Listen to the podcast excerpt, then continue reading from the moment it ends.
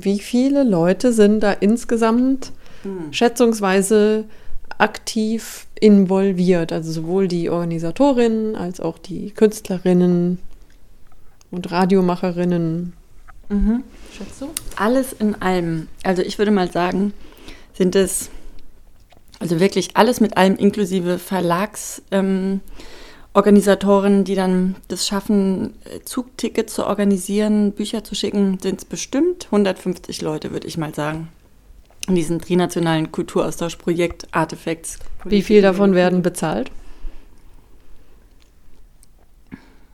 Na, es werden natürlich ähm, alle, die in Institutionen arbeiten, also Artifacts ist ja basiert ähm, grundsätzlich auf Institutionen wie Literaturbüro, die Theater in Basel und Freiburg, die kommunalen Kinos, äh, die Mediathek, André Malraux.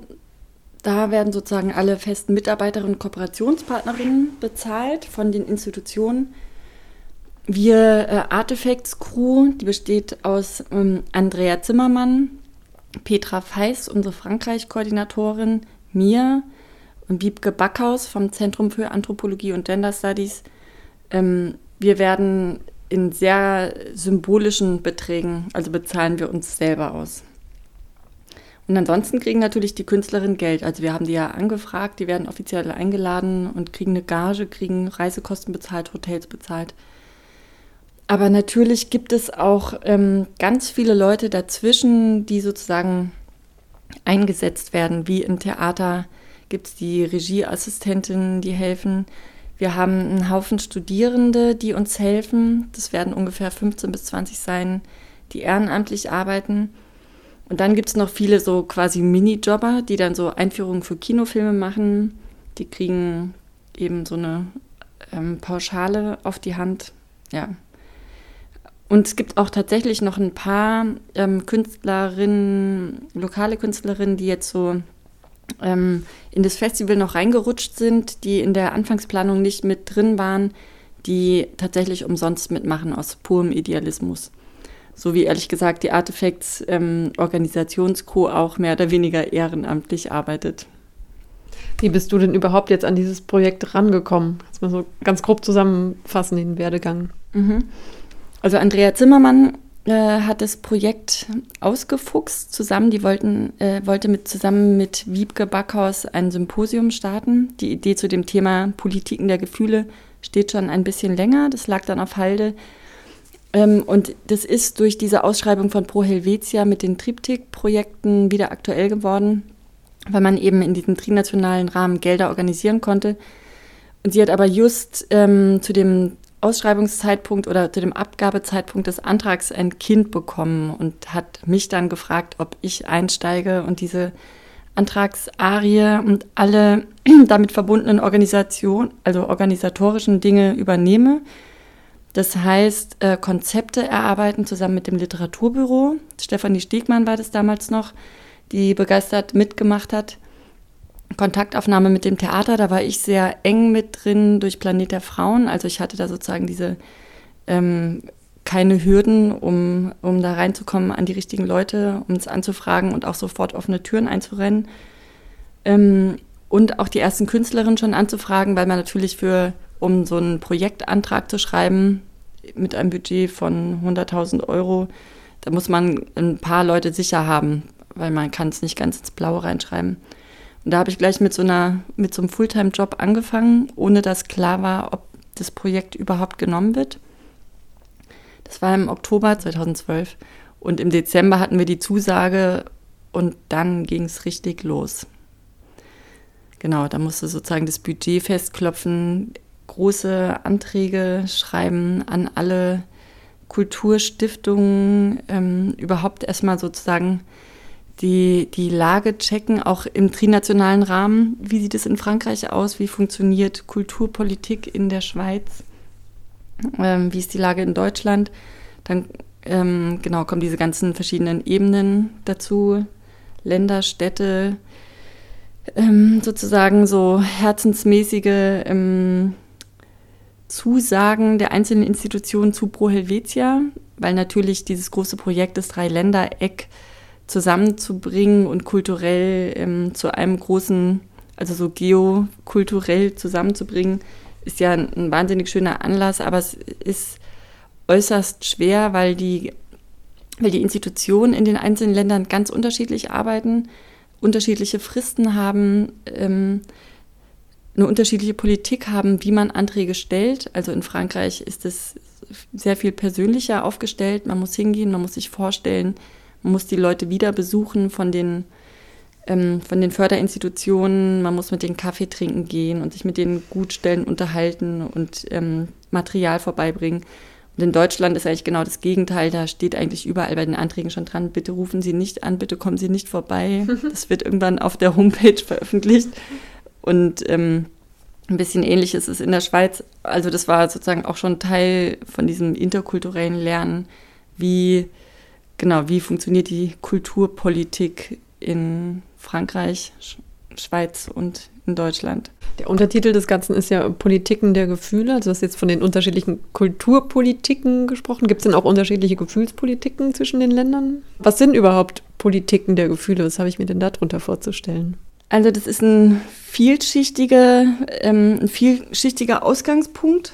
Also einmal ist es sozusagen ganz banal äh, schon auch gedacht, dieses trinationale, welchen Stellenwert haben Gefühle in Frankreich, in der Schweiz und in Deutschland? Wie werden, genau, also das ist sozusagen der eine Punkt.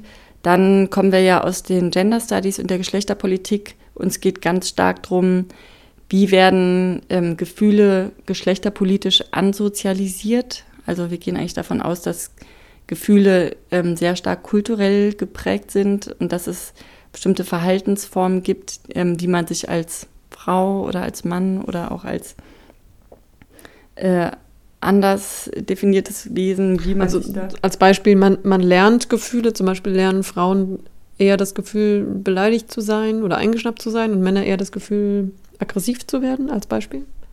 Ja, oder es geht um die Wertung. Also dieses berühmte Beispiel von Ute Frevert ist ja die Melancholie, dass also sozusagen so eine innere Traurigkeit bei Männern melancholisch gedeutet wird und dadurch ähm, so eine ähm, produktive Sublimation ist, die dann in Kunst sozusagen ähm, sich zeigt oder wo es so einen kulturellen Output gibt.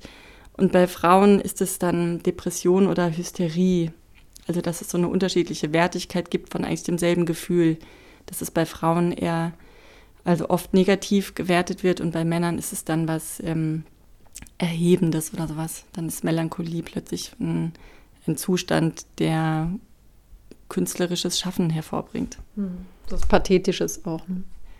Äh, ja, genau, kann auch pathetisch sein. Also auf jeden Fall wird es irgendwie positiv gewertet und bei Frauen sozusagen schnell abgewertet. Und dann geht es aber, also bei Politiken der Gefühle, auch ganz klar um diese feministische Urszene des Satzes, das Private ist politisch. Und wir haben in diesem Festival und Symposium, das vom 13. bis zum 16. Februar im Theater, im Stadttheater Freiburg stattfindet, äh, sozusagen diese beiden Richtung von äh, das Private ist Teil des Gesellschaftlichen und einmal das Gesellschaftliche hat Auswirkungen auf das private Leben oder den ge privaten Gefühlshaushalt oder auch auf private Beziehungen und Familienbeziehungen. Ähm, da haben wir sozusagen so ganztägige Themen rein, wo wir vormittags wissenschaftliche Inputs aus den USA kriegen. Und zwar sind es ähm, Professorin ähm, Anne aus Austin und Mel Chen aus Berkeley, die sehr eng mit Künstlerinnen zusammenarbeiten. Das kommt uns natürlich bei diesem Projekt Politiken der Gefühle entgegen, weil wir Wissenschaft und Kunst verbinden wollen. Also wir wollen jetzt nicht nur wissenschaftliches Input haben, sondern wir sagen, es gibt einen Mehrwert, wenn man Wissenschaft präsentiert, und den dann sozusagen durch Kunst nochmal in einen anderen Ausdruck bringt und auch anders verstehbar macht oder dass man bestimmte Dinge über so einen äh, künstlerischen Ausdruck sozusagen tiefer versteht oder eine andere, ähm, ein anderes Verständnis da hervorbringt, als wenn es jetzt ein rein wissenschaftlicher Vortrag ist an der Universität, wo alle hingehen und nach zwei Stunden wieder nach Hause gehen nach der Diskussion. Also wir versuchen eigentlich sozusagen ein Thema zu setzen Am Freitag ist eben das Thema private Gefühle ähm, werden als gesellschaftliches Anliegen gewertet. Dazu gibt es einen Vortrag, der geht dann über in einen Film, den eine ähm, Künstlerin namens Karin Michalski, die selbst auch anwesend sein wird und sich zu, zu dem Film äußern wird, mit Anne Svetkovic äh, gedreht hat, The Alphabet of Feeling Bad. Ähm, und das Thema geht dann sozusagen über in Theaterstücke, szenische Lesungen, die wir ausgewählt haben zu diesem Thema. Und das Theater hat da super kooperiert. Die haben ähm, junge Autoren, also die haben jetzt, ähm, nee, die haben junge Regisseure dafür extra eingeladen, haben da richtig ähm, sozusagen auch in die Tasche gegriffen und führen jetzt, also präsentieren hier junge Regisseure, die dann hinterher auch auf dem Podium sitzen und was ähm, zu dem Thema, zu dem Prozess, zu den Stücken, genau, zu sich selber sagen, also sich da selber vorstellen im Theater. Und wir hoffen natürlich, dass dadurch auch so längerfristige neue Verbindungen zustande kommen. Es ist ja oft, dass es, wenn man sich kennt und wenn man weiß, wie die anderen arbeiten, dass man dann auch schneller wieder eingeladen wird. Das ist natürlich unsere Hoffnung. Genau, und also wir, ähm, dieses Programm von dem Symposium ist sehr durchkomponiert. Also wir haben da eben vormittags diese wissenschaftlichen Vorträge, die in Theaterstücke übergehen. Zwischendurch gibt es Performances zu den Themen und, das, ähm, und abends gibt es Konzerte, eben am Freitagabend die Sexonauten. Am Samstagabend ist Bernadette Hengst mit Vanya Saatkamp in der Jackson Pollock Bar mit ihrem Konzert Grundeinkommen Liebe. Ähm, wir versuchen sozusagen da alle möglichen Genres zu bedienen, äh, von Wissenschaft über Kinokunst, Kurzfilmkunst, über Workshops, ähm, Performances, Theaterstücke, szenische Lesungen und Konzerte. Genau, das Radio wird natürlich überall dabei sein. Es gibt dann auch noch äh, Radiosendungen, die über die Themen und über dieses ganze Gefühl und Denklabor, das in diesem Theater stattfindet, berichtet. Also unsere Idee ist auch, dass wir zwar so eine Linie vorgeben ähm, vom Denken, also eben einen Tag, des, wie das Private sich ins Öffentliche auswirkt und ähm, am zweiten Tag haben wir das Thema politische Ereignisse, wie die in private Gefühle zurückwirken oder in private Beziehungen. Ähm, da haben wir Themen gesetzt. Das soll aber sozusagen prozessoffen sein.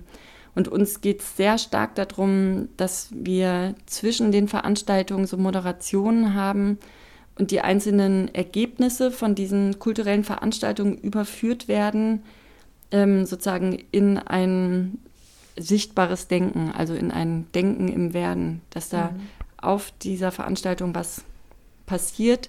Das soll auch festgehalten werden auf einer großen Wand, wo Leute ihre Eindrücke oder sozusagen Denkbewegungen festhalten können.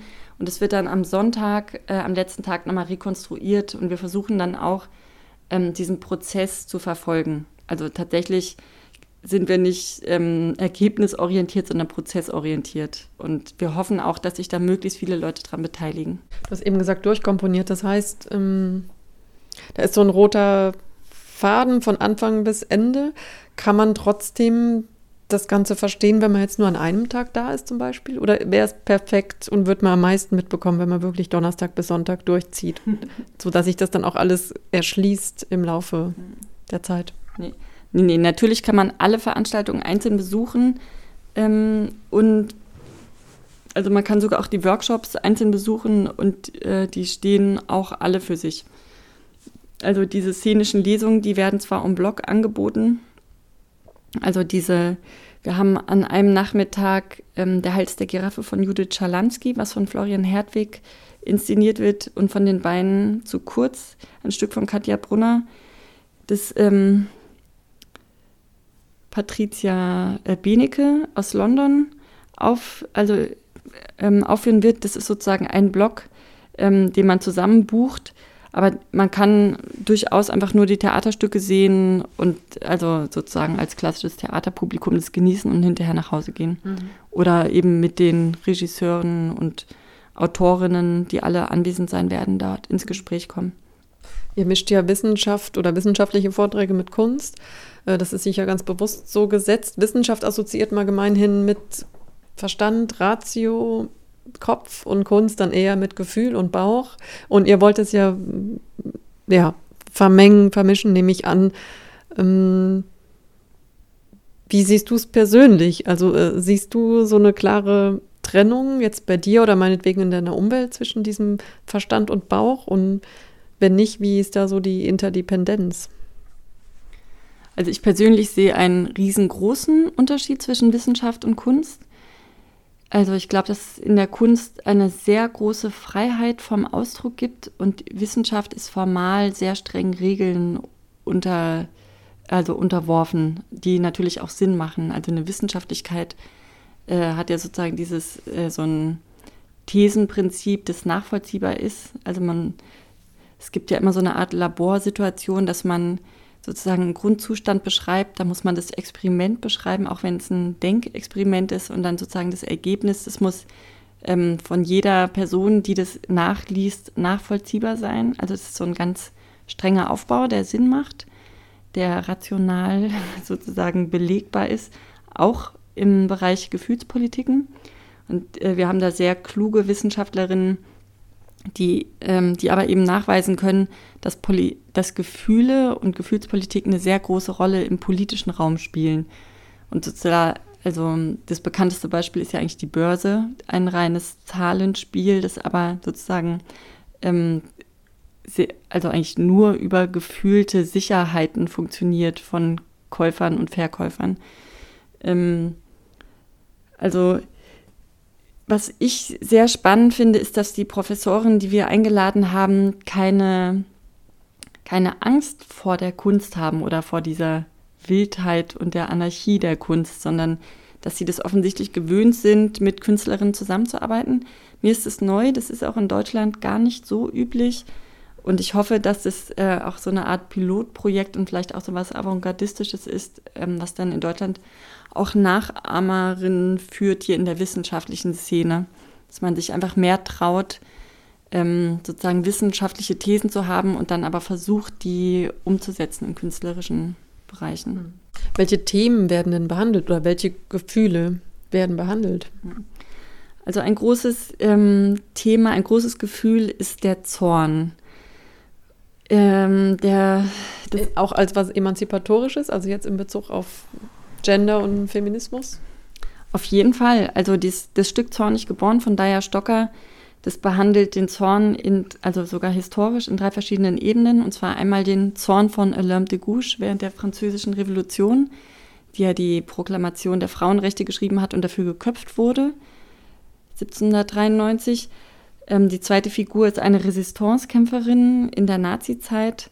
Das ist die ähm, Urgroßmutter von der jungen Protagonistin, äh, die in der, also die sozusagen heute lebt und ähm, an dem Zorn oder an Zorn zwischen Zorn und Ohnmacht schwankt zwischen den politischen Zuständen und zwar ganz konkret äh, im Zusammenhang ähm, Entwicklungszusammenarbeit. Also die geht nach in ein afrikanisches Land und versucht da sozusagen ähm, selbst die Welt zu retten, was total misslingt innerhalb von diesem Projekt. Und dann ist das Thema Bootflüchtlinge da sogar, ähm, also wird durchgespielt und ganz, ähm, ganz kritisch behandelt und sozusagen auch die eigene Ohnmacht vor dem globalen Problem, das, das da im Mittelmeerraum und also vor dem, also Problem kann man gar nicht sagen, tragischen menschlichen Unglück, das da stattfindet, Mittelmeer als äh, Massengrab für so viele Menschen. Und ähm, die ist da sehr nah dran. Und Daya Stocker, die wird selber auch da sein. Die ist eine Detektivin ähm, im Bereich marginalisierte Menschen. Also die hat, die produziert für uns, für Artifacts auch ein Stück, das heißt ähm, Take Care Comrade. Berlin, Palermo, Kairo, Triptychon der Verwunderbarkeit oder Verwundbarkeit und die war jetzt gerade ein halbes Jahr in Ägypten und Kairo, äh, in Kairo und Tun Tunesien, also Ägypten und Tunesien, und hat dort die Nachwehen des sogenannten arabischen Frühlings erforscht. Ähm, darüber hat sie jetzt einen Text, so einen Nukleus gemacht, der als szenische Lesung hier von Charlotte und Henrik gespielt wird. Also genau, das ist ein Thema. Ein Thema ist ähm, Palermo und diese Aggression gegen die gestrandeten Flüchtlinge, die da sozusagen Hilfe suchen und Opfer von Rassismus werden. Und ähm, das dritte Thema ist ähm, sozusagen Szenario Asylbewerberheim in Berlin. Und sie hat dort auch selber geforscht und hat auch ein anderes Stück geschrieben, das sehr politisch argumentiert gegen die Flüchtlingspolitik in Deutschland. Und sie stellt ganz stark die These auf, dass Flüchtlinge systematisch ähm, aus der Mehrheitsgesellschaft draußen gehalten werden und dadurch sozusagen weiterhin als das Fremde und das andere ähm, wahrgenommen werden und, so, und dadurch überhaupt so eine Feindschaft oder Abwehr möglich ist. Also die ist, arbeitet sehr stark politisch und ist ganz nah an den Menschen dran. Wir, wir sind sehr froh, dass wir sie für das Stück gewinnen konnten und auch, dass sie jetzt, also dass wir da eine Uraufführung haben, dass sie einen Text für uns geschrieben hat und den auch selber inszeniert am Samstag um 19 Uhr. Das Gefühl der Angst kommt auch vor. Ja, ach so genau, die Gefühle. Ja, am Freitag ist das große ähm, Gefühl Depression.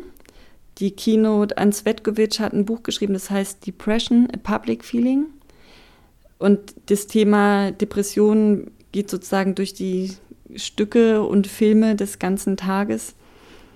Ähm, es geht da sehr viel genau um negative Gefühle, depressive Gefühle, zornige Ohnmacht, bis hin zu ähm, also bis zu sexuellem Missbrauch. Das ist das Thema von, von den Beinen zu kurz von Katja Brunner, eine junge Schweizer ähm, Autorin, die auch kommt und hinterher auf dem Podium sitzen wird. Das Hauptgefühl am Samstag ist genau ist die Angst. Zur Depression noch mal kurz. Also auf dem Flyer steht ja auch, also zur Depression. Meine Depression hat nichts mit mir zu tun. Also geht es dann auch darum, dass das so ein äh, ja, kann man unterschiedlich verstehen. Also, dass das durch meine Umwelt verursacht wird, vielleicht. Die Umwelt ist vergiftet oder die Gesellschaft und deswegen muss ich jetzt drunter leiden. Ja, also das ist, also es geht auf jeden Fall gegen diese, gegen den Grundaffekt, dass man denkt, ähm, jeder ist seine, seines Glückes Schmied, beziehungsweise seines, seiner Unglücken, seines Unglücks Schmiedin. Ähm, und das ist sozusagen die Grundthese, also die Grundthese von Ans Wetkovic kann ich ja mal sagen, es geht ja nicht um meine Grundthese. Ähm, sie hat die amerikanische Gesellschaft analysiert nach 9-11 und sagt, dass es so einen ähm, generellen depressiven Grundzustand gibt, der daraus folgt, dass die Geschichte der Sklaverei nicht richtig aufgearbeitet wurde. Das ist natürlich dieser US-amerikanische Kontext, den wir eigentlich probieren am Sonntag auch noch in einen deutschen Kontext zu überführen. Da gäbe es ja sicher auch einen guten Grund, aus einer Depression nicht rauszukommen. Ja, also in Deutschland bieten sich gleich mehrere Sachen an und sozusagen diese, dieser große Rahmen ähm, nicht aufgearbeitete NS-Vergangenheit oder nur partiell oder nur historisch aufgearbeitet, aber nicht familienhistorisch aufgearbeitete NS-Vergangenheit ist bestimmt ein Thema. Ähm, NSU wäre auch ein großes Thema oder auch sowas wie diese ähm, also so eine Fremdenfeindlichkeit oder so, so eine ganz schnelle Projektion wie sowas wie Thema Kopftuch, was dann so ganz schnell überfrachtet und oder ähm, die Schläfer oder sowas mhm. sozusagen unsere Gesellschaft ist unterwandert, dass man immer so das andere Böse sucht, anstatt ähm, genau aus historisch nicht aufgearbeiteten Gründen, dass es sozusagen weiterarbeitet. Das geht ja schon ein bisschen in Richtung Angst auch. Also das Fremde und die, die Grenzen, das Dichtmachen. Ja, ja. Also Angst, also die Keynote ähm, Mel Chen aus Berkeley, deren Thema ist tatsächlich Angst bzw. Vergiftung und ihr Grundthema ist vergiftete Gefühle, so nennt sie Rassismus. Und das ist bei ihr auch der US-amerikanische Kontext. Und zwar gibt es da eine große Angst äh, der US-Amerikaner vor China als der roten Gefahr. Und die macht eine sehr interessante Bildanalyse, zum Beispiel, wo ein ähm, blonder US-amerikanischer Mittelschichtsjunge an einer in, vermeintlich in China hergestellten roten Eisenbahn lutscht und sich dadurch vergiftet. Also so einerseits das Rot der Eisenbahn als kommunistische Gefahr, aber auch als, also als dieses ähm, Gift, das sozusagen die Kinder direkt oral aufnehmen. Ähm, solche Analysen, also sozusagen so eine Gift, vergiftete Gefühle, die Angst und natürlich die Rückwirkungen darauf, also von dieser Angst, die sich an Dinge heftet und die dadurch weitergetragen wird und Rückwirkung hat auf asiatisch aussehende Menschen, die in den USA zu Hause sind oder leben. Ähm, das ist eine sehr komplexe Analyse und wir sind auch froh, dass es zwei Künstlerinnen gibt, die dazu bereits einen Film gedreht haben, Pauline Baudry und Renate Lorenz. Den Film werden wir auch zeigen. Und dieser Film wird später auch nochmal aufgenommen in dem sehr zu empfehlenden Workshop Bossing Images. Der wird also als interaktives Event, Interactive Event von zwei Künstlerinnen, die aus Berlin und aus Montreal kommen, Anke Engel und Jess Dorrance. Das ist ein eingespieltes äh, Künstlerinnen-Team, die ein Queer Institute gegründet haben.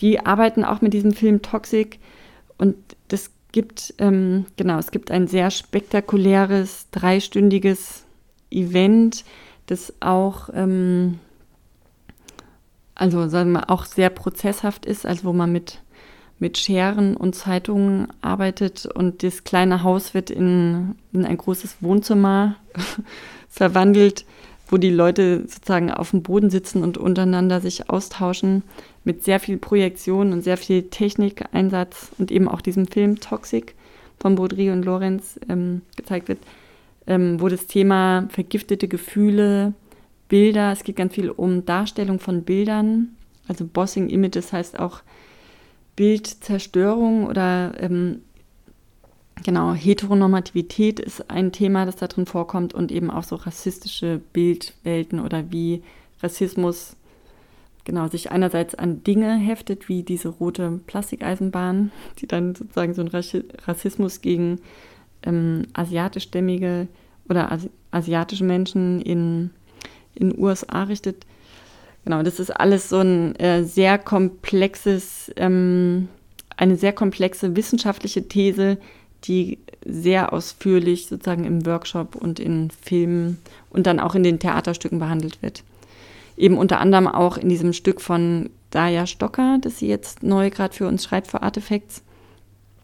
Dann im Theaterstück äh, Georgia von Nino Haratischvili, wo es eben um dieses ähm, Georgien und Europa oder Hamburg geht und diese Gegensätze und rassistischen ähm, sozusagen Abgrenzungen oder Projektionen und Angst und Abscheu in der BRD von Dirk Lauke, einem, einem jungen Autor, der im Moment auch ein anderes Stück am Theater, ähm, also ein Stück fürs Theater geschrieben hat, Ziertel, das jetzt am 2. Februar bereits ähm, Uraufführung hat und im Rahmen von Artifacts dann aber auch nochmal gezeigt wird. Mit dem Titel genau Seattle. In Kombination mit Intensivtäter von Paul Brodowski. Das ist beides am Sonntag zu sehen. Ja, und dann gibt es noch eine sehr spannende, ähm, wirklich interaktive äh, Performance von Barbara Müller. Die hat dort nämlich eine Blackbox gebaut für die Jackson Pollock Bar. Das wird in der Passage sein. Das ist eine Box, da kann man auf der einen Seite reingehen und kommt dann auf der anderen Seite verändert wieder heraus. Mhm. Sie selbst Innerlich oder äußerlich? also innerlich auf jeden Fall, äußerlich, das ist wahrscheinlich persönlich variabel. Vielleicht der Gesichtsausdruck dann. Auf jeden Fall geht man da rein und es geht darum, dass man sich mit der Künstlerin in der Box ähm, konfrontiert, die Gefühle sozusagen feststellt, festhält, auf, mit einem Stift auf einem Zettel schreibt, in der Box mit Hammer und Nagel, also sehr haptisch angelegt, auch einen Ort dafür findet, die befestigt. Und die werden dann am zweiten Tag von der Künstlerin nachts äh, eingelesen und das, am zweiten Tag ist es nur eine Installation. Da laufen dann die ähm, durchlebten und durchschwitzten Gefühle der Box sozusagen durch, hörbar und lesbar.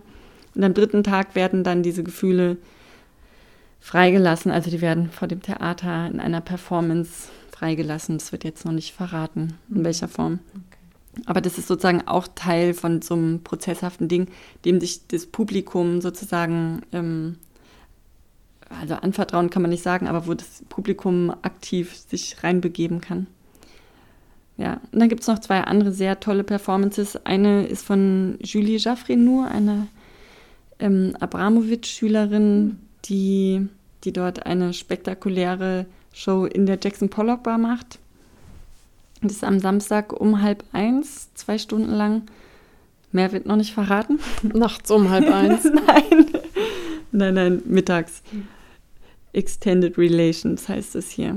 Das ist von halb eins bis zwei. Das ist quasi so in der Pause, wenn man aus diesem wissenschaftlichen Vortrag kommt, kann man dann äh, sich da direkt in die Kunst fallen lassen oder sich inspirieren lassen, bevor man dann in die Workshops geht.